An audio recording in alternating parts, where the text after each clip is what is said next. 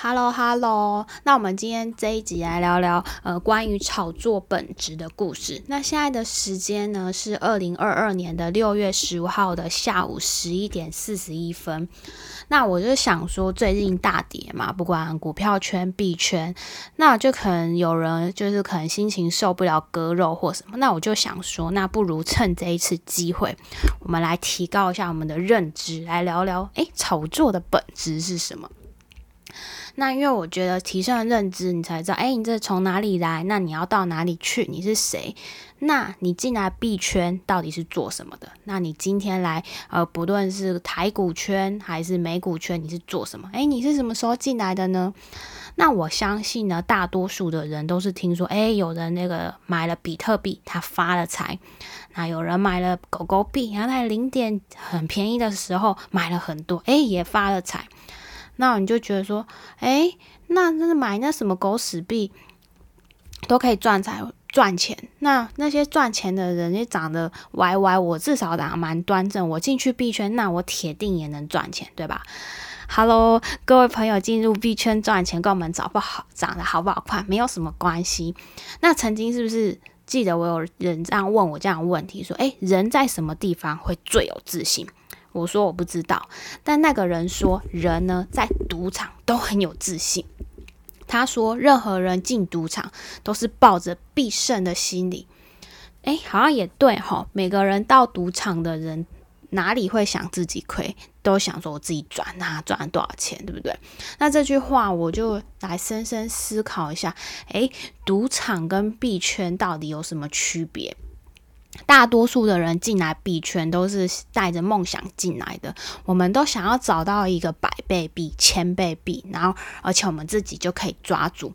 那玩着玩着，我们就觉得，哎，好像这样有点抱着币有点 boring 无聊，还不够过瘾。那我想要更快速的致富，然后就跑去玩合约。合约就像我们股票的那种期货一样，反正就是开杠杆。那这呢，就是呃，目前百分之八十币圈用户的现状。就是每一个个体来到币圈都是想赚钱的，可是很少有人去思考过风险，还没有呃为自己建立一个风险管理标准。就像我之前有说的赌博公开说明书嘛，那也就是说你现在进入币圈还属于野蛮生长的阶段，不属于文明的阶段。那什么叫做野蛮？野蛮生长阶段呢，那只是用就也就是说，你是用本能去判断事物的解决的方法。诶，就是比如说在呃原始人的时代，如果你被咬了一口，你一定会反抗嘛。啊，如果有那个树上有果子可以吃，你一定会觉得很舒服，好像没有那么饿了。这就是属于我们人类动物的本能。那现在是什么时代？诶，我们算是个科技的时代嘛？我们出生有电脑有手机，你还想要用你的本能去赚钱吗？有可能吗？当然是不可能的嘛。那什么是文明的阶段呢？我们稍微来分析一下。如果我们人类的航海文明还是处于野蛮生长阶段，那你就是开一条船到亚洲，然后把香料运回荷兰，你就可以赚十倍以上的利润。虽然这个利润很巨大，也很大，但是大海是不是有风险的？跟币圈一样啊，你遇到一个币赚十倍是其实是很容易的吧？在那个牛市的时候，但大海的风险是什么？是一种不可抗力的风险。如果一个巨浪来袭，任何人出出海远航的目的，就是为了找到那个香料，然后运回荷兰赚利润嘛，完成自己的梦想。可是如果你没有风险管理的话，你就是一个赌徒，因为你只是只要一个风暴、一个浪，就可以让你倾家荡产，甚至。付出性命，我们有看到之前就有人因为 Luna 跳楼自杀嘛，对不对？而航海的文明阶段应该要怎么操作呢？就是有人他会去建立一个航海协会，每一个人在那个。出海的时候会缴一部分的钱，缴出海前入会。如果你的船不小心回不来，那这个航海的协会呢会进行赔偿。这是一个非常有效应，呃，对抗那个不可抗力风险的方法。随着时间的变长，这个相关的协会的资金就是钱会越来越多。这个时候，这些资金就可以造船，承包给那些没有钱的年轻人，因为这些年轻人没有钱，但是他有一条命，所以他愿意赌命。慢慢的就产生了航海赚了一桶金的老人，那年轻人呢赌命，这些就是当前的创业者和投资机构现象。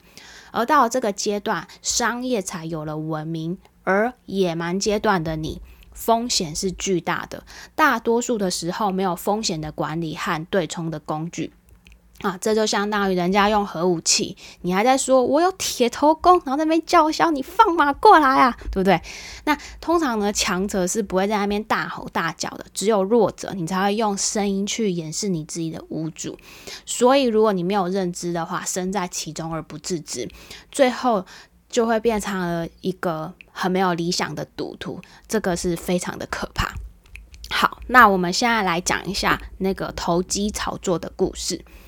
投机炒作本质上就是一个剩余财富重新分配，也就是那世界上的钱重复分配的意思。本身呢，它不具备有产生的价值、生产的价值，是一种势力，对于另外一种势力的掠夺。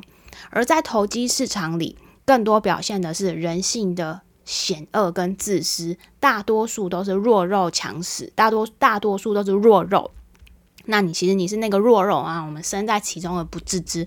那炒作大多是的弱肉，我们在其中而不自知嘛。炒作这件事情不是有了比特币之后发明的，在没有区块链行业的时候都有炒作，比如。古董啊，玉器啊，还有邮票。我记得我在很久之前，诶，我之前忘记哪一集的 podcast，我有讲到说，我以前大学的时候有看到那种全开的邮票。什么叫全开？就是一大的一大张的邮票，它都没有切割过，在投标场里是标到一亿元新台币。还有那种，呃，看到错版错版，就是它可能在。以前在印制的时候，然后有一点点小瑕疵，或者是纸币，然后或者是连号那种纸钱，反正这些都会标到一个就是天价。好，还有比如说几百年前的郁金香，比如说以前人家炒鞋、炒潮鞋嘛，对不对？炒股，然后还有那个手表，或者是大陆人不是炒那个什么茅台酒？那还有关于酒的市场有什么威士忌啊、高粱啊、葡萄酒啊，然后还有什么茶叶砖。啊，或者说说，呃，那个宅男世代的那个什么卡牌，对吧？然后还有我之前我同我有讲过，我同事有收藏日本的那种公仔玩具，还有钻石啊，呃，宝石啊，反正等等这些项目，哎，以上这些项目都可以。呃，如果你是这个领域的玩家，我们其实都可以开一集来聊啊。对，如果听众以上哪一个项目有哪一项是你很擅长，你也可以写信 email 给我，然后上我的节目跟你聊聊你的心得都可以。好，总之呢，综上所述所讲的炒作的基础都是基于稀缺的，这个产品本身没有价值，只是标的物的不同。所以呢，炒作这个行业是有文化的，它是有体系的。如果你进到币圈，你只知道自己要赚钱，那么你是赚不到钱的。所以我觉得学习是变得非常重要，那就是提升认知。那提升认知有什么作用呢？我觉得我可能可以用更科学的方法去看待这个事物。比如说，像小孩为什么要念大学？我们念大学不是要缴学费嘛？那大学四年下来，应该是几十万跑不掉嘛？那为什么要学呢？如果你因为你投入几十万念大学，毕业后你应该至少往。晚上走路应该不会怕鬼吧？像以前在那个古时候封建时期，甚至好几十年前，人类尤其在农村，就是很容易胡思乱想，容易被一些控制你思思想的人在那边装神弄鬼给糊弄，最后你就是被奴役。这就是因为那个没有文化造成的。像以前他以前的时候，不是有太平天国，就是在广西的洪秀全创立的。因为他比一般人多读了一点书，而且海外的基督教传进了那个广东，在那边传教。那洪秀全这位大大呢，诶，他知道了耶稣的故事，然后呢，他就跑回到农村。由于那个时候农村就是农民种田不科学，都是靠天吃饭。所以这个洪秀全大大呢，就给他们讲故事，然后讲着讲着，他就突然哦倒在地上，然后突然又站起来说：“林北是耶稣转世。”我林北是来解救大家的，只要跟着我干，我就可以让你过上好日子，而且死掉之后还可以上天堂哦。啊，一群文盲最容易被骗啊，当然他们会这样想，想的很假啊，这个人这么厉害，那我就加入这个太平天国吧。当然，他听他讲故事的人，哎，也是有一些少数聪明的人类。那有一个人也突然就呃那个口吐白沫，也倒了下去，然后站起来说：“嗯，我是耶稣的叔叔。”我靠，那这直接将一军这个洪秀全大大。那于是洪秀全大大拿他没有辙啊，只好将这个人封为左右护法大神。那这些人呢？制定了太平天国主义，然后把穷苦的人民连接起来，最后形成的合力打到了北京。所以呢，这就是认知的可怕。我们国家的呃人民在封建时代，然后就被统治了上千年，所以其实我们现在还是算蛮幸福的，就是至少每个人都要经过九年的义务教育，所以我们应该还人类不会这么愚蠢。所以这就是扫盲的重要性。那同样的道理，其实我有发现，进入币圈的人，大多数的人都没有什么认知，就是这有一点算是币圈的文盲，这样我觉得是非常的可怕。尤其是所以这几年呢，区块链出现了很多以区块链名义的传销也很多，这就是当然没有认知的后果。如果呃成为传销分子，诶，你没有认知，那你也是很容易变成赌徒。好，那那么我们接下来来讲个故事，也就是今天的呃标题啊，就是说，诶，炒作的本质。好，那基本上呢，这个世界上只要总量有限的东西，它都可以炒作。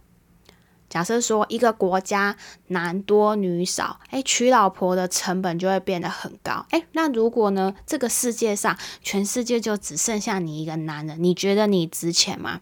哦，我相信这个男人他会被关在笼子里当宝贝，诶，看一眼就给那个门票一百美金。反正我想要之前有一个电影忘记哪一部，反正就是那个世界几乎没有那个小朋友，然后小孩就变得很值钱。诶，我我有点忘记，反正就是美国的。好，再扯扯远，所以呢，炒作的本质是稀缺的，而稀缺可不可以被人为创造呢？可以。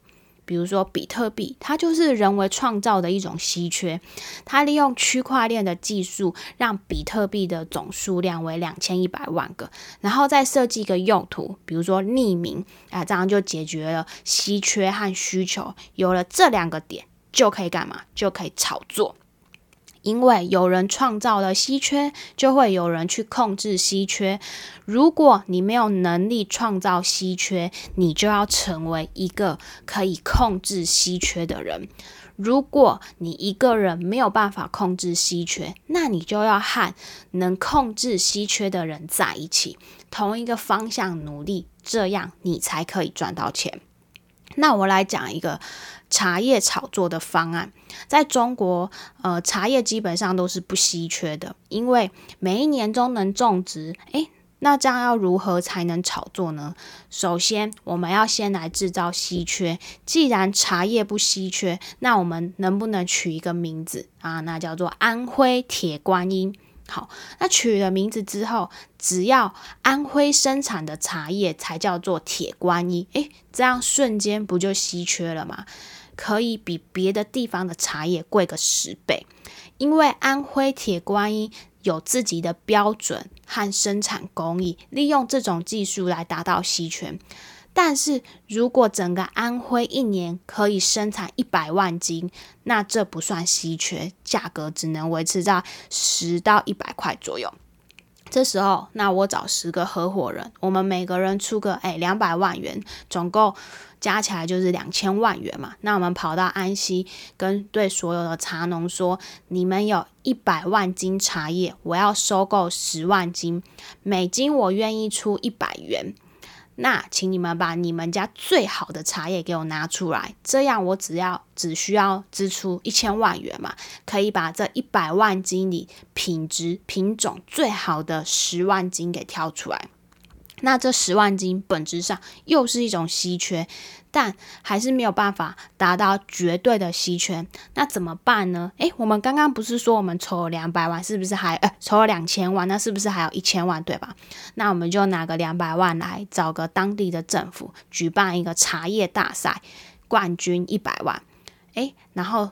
这样就是人为创造的背书，最后经过筛选，找出了茶叶大师，然后还可以得，还得到了政府的认同。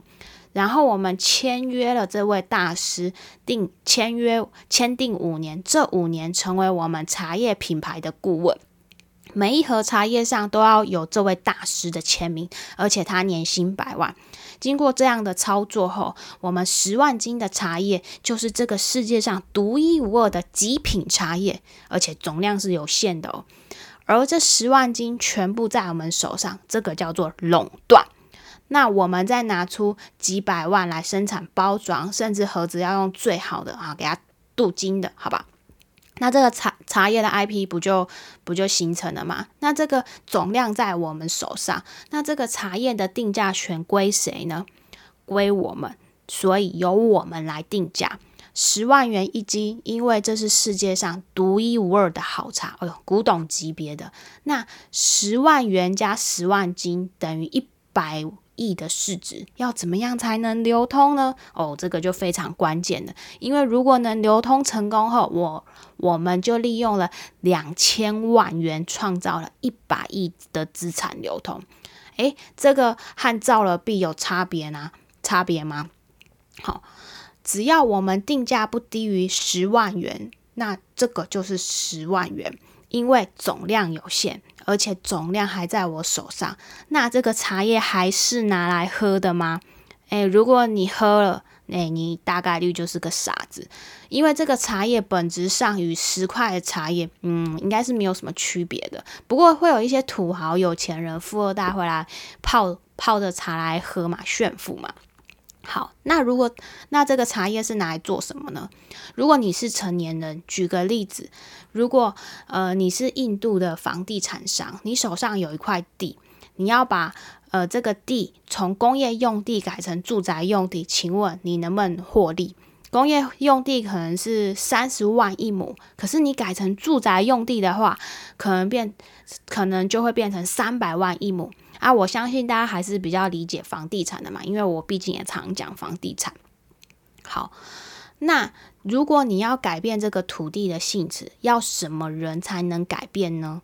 一定是印度的某个土地管理局的人吧，某个高管吧。那你需要让这个有权利的人签名字，那你是不是要表示一下？那你把一百万元放在人张人家的桌上，你觉得合适吗？哎，应该不太合适吧？那你去买一百元的茶叶，买个一万斤放在人家桌上，你放得下吗？哎，这个应该也不太可能嘛。那你应该会去买十万元一斤的茶叶，买十斤，这样才有价值一百万。那才十斤的茶叶而已，小小的礼物，大家心照不宣。这样，也许你签的那个字就会签得非常的顺利。那那个高官签名，这就是签名的价值。那一个签名可以让你控制土地增值个十倍，而你只需要一个媒介帮你去实现。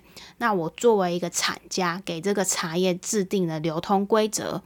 我们批发八万元一斤，卖茶叶的十万元一斤。然后我们在印度各个高档的小镇，好，然后安排了礼品的回收点。然后我们跟这个礼品。回收店的老板承诺，这个茶叶我们会以七万元的价格回收。诶，那么礼品回收向市场可以六万元回收，这样就产生了闭锁式的循环，一百亿的茶叶就这样流通了起来。出产价八万元，市场价十万元，礼品回收价六万元，厂家厂家诶产家回收七万元，出产价出产价八万元。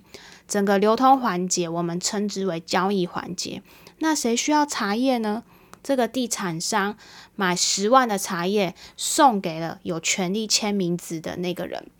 那个签名字的人再到楼他家楼下去套个线，好套线六十趴。那房地产房地产商改变了土地的用途，请问这是割了谁的韭菜？那当然就是割了买房子的人的韭菜。而我们用了两千万元打造了一百亿的资产，